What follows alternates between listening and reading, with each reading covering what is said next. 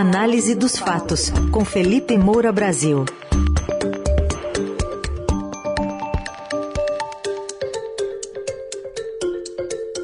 Hoje em destaque o chumbo trocado do tiroteio da corrupção na disputa presidencial e também outros temas do debate de ontem envolvendo pandemia e ataque às mulheres.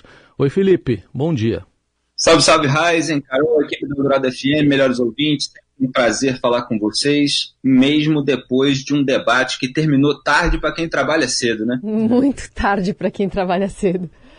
Ô Felipe, bom dia. Nessa disputa aí do rouba mais faz com quem rouba menos, difícil a vida do eleitor que vai precisar definir afinal quem o representará a partir de 2023, né?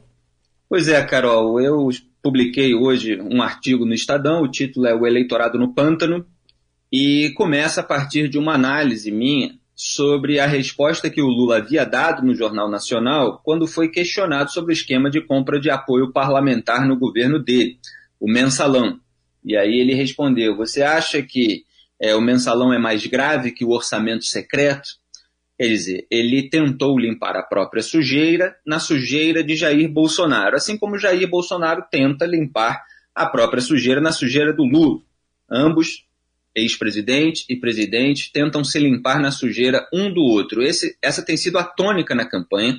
O meu artigo foi escrito antes do debate, enviado para o jornal publicar, e, no entanto, se enquadra perfeitamente aquilo que aconteceu no debate. Ambos usaram essa estratégia, evidentemente, de tentar cobertar os próprios escândalos apontando os dos outros.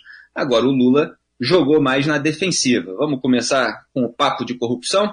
Vamos, vamos, ah, vamos apresentar aqui para você comentar então, porque logo de cara, né, Jair Bolsonaro perguntou a Lula é, se o petista queria voltar ao poder para continuar a corrupção na Petrobras. Vamos ouvir esse trechinho então. A Petrobras, ao longo de 14 anos de PT, se endividou em aproximadamente 900 bilhões de reais. E delatores devolveram 6 bilhões de reais. Ou seja, corrupção houve Ô, presidente Lula, o senhor quer voltar ao poder para quê? Para continuar fazendo a mesma coisa na Petrobras? As pessoas precisam saber de que inverdades não vale a pena na televisão. Citar números que são mentirosos também não compensa na televisão. Tá? Não teve nenhum presidente da República que fez mais investigação para que a gente apurasse a corrupção do que nós fizemos. O seu governo foi marcado pela cleptocracia, ou seja, um governo feito à base de roubo. E essa roubalheira era para conseguir apoio dentro do parlamento. Nada justifica essa resposta mentirosa que você deu nessa questão. Sim, o seu governo foi o governo mais corrupto da história do Brasil. É indescritível o que nós acabamos de ouvir.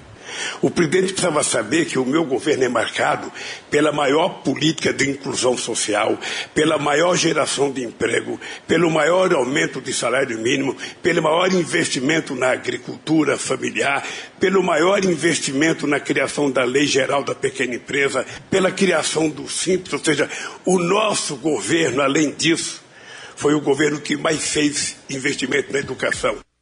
Bom, tá aí, Felipe. Um puxou para a corrupção e o outro tentou puxar para a economia.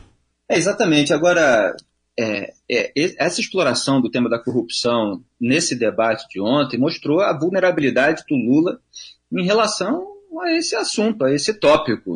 Ele tem muita dificuldade de responder quando confrontado com incisividade. E o Jair Bolsonaro precisa fazer isso para lembrar o eleitorado o que foram os governos do PT e fazer o eleitorado esquecer o que acontece no governo dele, com o orçamento secreto, por exemplo, fora o histórico familiar de funcionários fantasmas que, inclusive, é, turbinou a necessidade de Jair Bolsonaro de comprar apoio parlamentar por meio desse esquema. Aliás, Jair Bolsonaro começou ali falando é, sobre a questão de harmonia entre os poderes, que foi uma das bolas levantadas no debate, ele falou assim: eu abalei a harmonia, onde todos eram amiguinhos e davam uma banana para os brasileiros.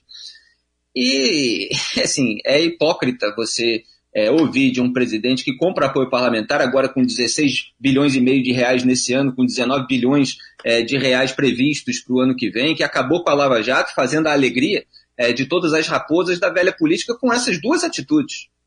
Então, as raposas estão felizes é, com Jair Bolsonaro. Essa impressão de desarmonia entre poderes, ela existe em razão dessa tentativa do Jair Bolsonaro de tumultuar o processo eleitoral, que ele também usa como cortina de fumaça para tudo aquilo que é feito por trás. Isso já foi tema de diversas colunas por aqui.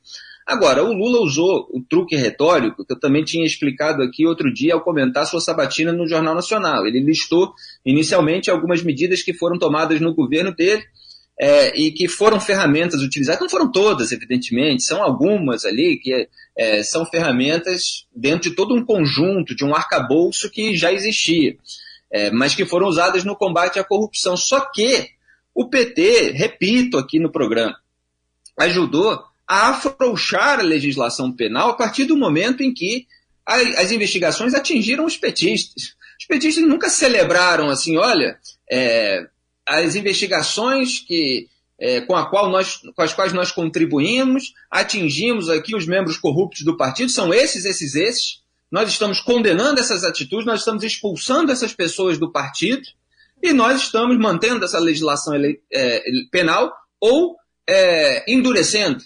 Nada disso, foi exatamente o contrário. Até detalhei isso no artigo, o título é O Culto à Malícia de Lula, para quem quiser se aprofundar no tema.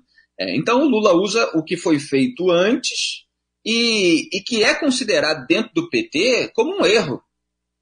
É, a própria delação premiada eles ajudaram a restringir e Jair Bolsonaro trouxe ali à tona a, com o auxílio do Jair Bolsonaro, tá? que também tinha medo da delação do Fabrício Queiroz, que está aí, candidato e ameaçando, mostramos aqui na coluna também, é, falando assim, quero ver se eles não vão me apoiar. E está lá usando no santinho, do material de campanha, a foto do Bolsonaro, porque a família Bolsonaro morre de medo de contrariar o Fabrício Queiroz, que ele pode abrir o bico. Então a legislação penal ela foi desmantelada por petistas e bolsonaristas é, numa articulação conjunta. É, de modo que não, não, não, posso deixar de apontar a hipocrisia do Bolsonaro ao é, a, é, falar é, só da sujeira do Lula, ignorando a própria, mas isso é próprio é, de um candidato em campanha. É, e a sujeira do Lula existe, ela está aí, os governos do PT houve esses escândalos do mensalão e do petrolão. O petrolão foi reincidente. Estourou em 2005 ali o escândalo do mensalão, já vinha acontecendo anos antes.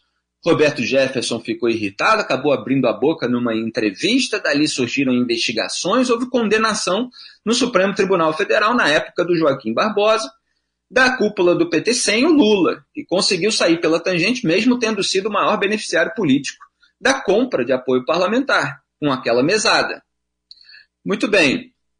É, então, o, o, Lula teve dificuldade para escapar. Ele é, deu respostas curtinhas ali, mudou o assunto, tentou chamar a atenção ali para é, fatores que é, ele apresenta como positivos em relação ao seu governo, mas o Bolsonaro voltou a ter aquela incisividade, mesmo, repito, sem ter é, autoridade moral para isso, é, incisividade retórica que ele tinha em 2018. E uma das vantagens que ele tem é justamente porque os demais candidatos apesar de terem citado ontem a questão da corrupção nos governos do PT, eles é, foram em 2018 e continuam sendo, se você avaliar é, o grau, é, muito pouco incisivos em relação à corrupção petista.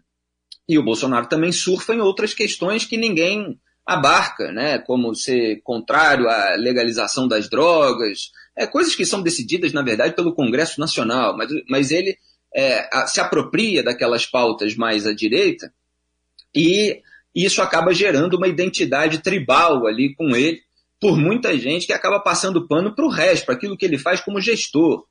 E em relação à pandemia, a gente precisa falar sobre isso também.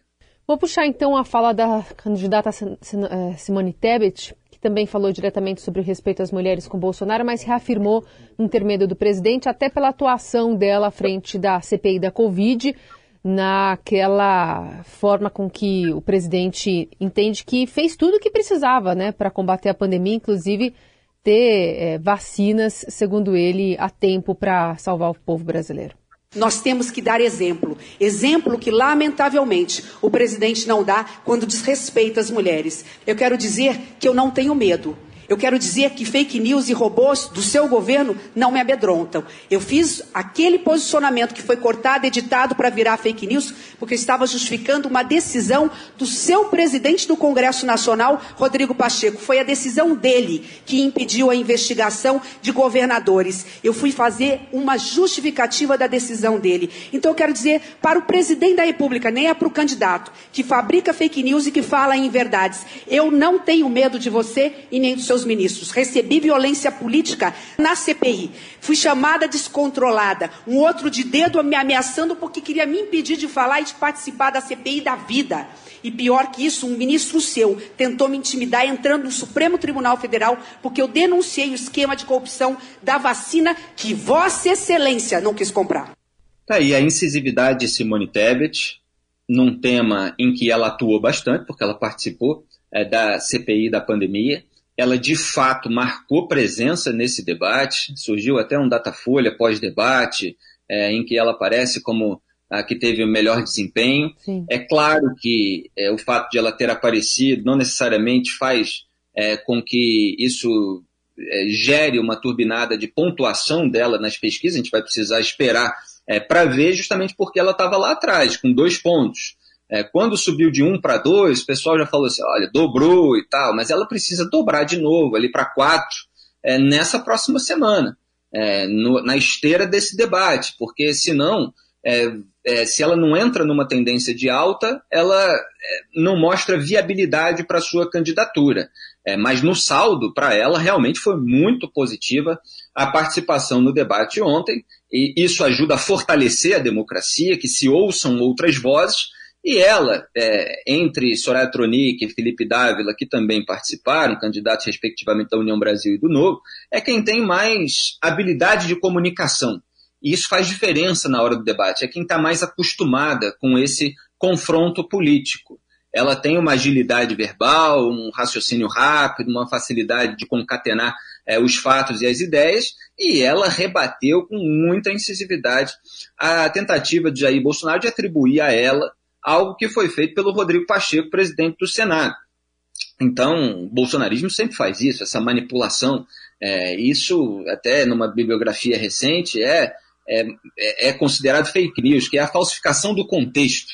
Não necessariamente aquilo que você está mostrando não aconteceu, só que você está falsificando o contexto em que aquilo aconteceu. Então, você pega uma pessoa, por exemplo, dando aspas para outra e você finge que a frase foi dela.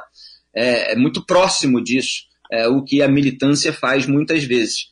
E o Jair Bolsonaro ele tem um slogan, porque na política eleitoral o, o povo muitas vezes não acompanha as minúcias do debate, é, do debate político no dia a dia que eu estou falando. E aí, na hora da campanha, precisa o candidato se fixar em algumas frases que ele sabe que tem apelo com determinados segmentos. Então ele fala, ah, foi o fica em casa a economia a gente vê depois, que gerou todo esse problema e tal. Então, assim, isso ele, ele usa para justificar é, todos os problemas econômicos que o Brasil vive. A gente sabe que não houve o lockdown, como ele é considerado em termos conceituais no mundo, não existiu no Brasil. Ninguém foi proibido de sair de casa, ninguém foi multado por sair de casa. Havia uma recomendação no momento em que não havia vacina à disposição, e não havia vacina à disposição porque o presidente Jair Bolsonaro não quis comprar no momento em que poderia. E o Brasil foi lá para o final da fila da Pfizer, que mandou é, 80 e-mails e passou ali é, dezenas e dezenas de dias é, sem é, a resposta do governo, que estava sim desinformando sobre vacina. É, e quando a jornalista Vera Magalhães foi fazer uma pergunta para o Ciro Gomes, dizendo justamente é, que o Brasil está vivendo uma queda na adesão à vacinação infantil, e que isso tem consequências graves para o país, podendo trazer de volta doenças que já estavam é, mais controladas. Ela falou que a, de, a desinformação sobre a vacina é, tem o um envolvimento do próprio presidente da República. E Jair Bolsonaro foi incapaz de contestar essa afirmação que foi feita pela jornalista no seu questionamento. Preferiu atacar, ele, né? É, gente, vamos de... ouvir aqui, Felipe, esse trecho, então, aí você comenta, porque claro. aí já dá para juntar a pandemia com o ataque às mulheres, que aí foi o momento que juntou tudo. Exatamente. Vamos ouvir aqui ó, esse ataque do Jair Bolsonaro à Vera Magalhães. Vera, não podia esperar outra coisa de você. Eu acho que você dorme pensando em mim. Você tem alguma paixão por mim. Você não pode tomar partido num debate como esse. Fazer acusações mentirosas a meu respeito. Você é uma vergonha para o jornalismo brasileiro. Mas tudo bem. Não pedi a tua opinião. Não pedi a tua opinião. Olha só, por já está apelando. Candidatos, por favor. Já está apelando. Ciro. Por favor. Já está apelando. A senhora falou uma frase lá na CPI, é o seguinte, frase tua, não é porque houve malversação de dinheiro público que devemos investigar. A senhora foi conivente com a corrupção na CPI, não achou nada contra mim. A senhora é uma vergonha no Senado Federal e não estou atacando mulheres, não. Não venha com essa historinha de atacar a mulher, de se vitimizar. E aí, Felipe? É, e aí que ele primeiro atacou a jornalista justamente porque ele foi incapaz de refutar a afirmação que ela fez. Dizer, se você é acusado de algo que você considera que é falso, basta você trazer os fatos para mostrar que aquela afirmação não se sustenta. Ele foi incapaz de fazer isso porque é, a afirmação é verdadeira. Ele desinformou sobre vacina e, na verdade, continua desinformando até hoje. É, há até inquérito é, sobre a, a questão de, de, de, ligação com AIDS.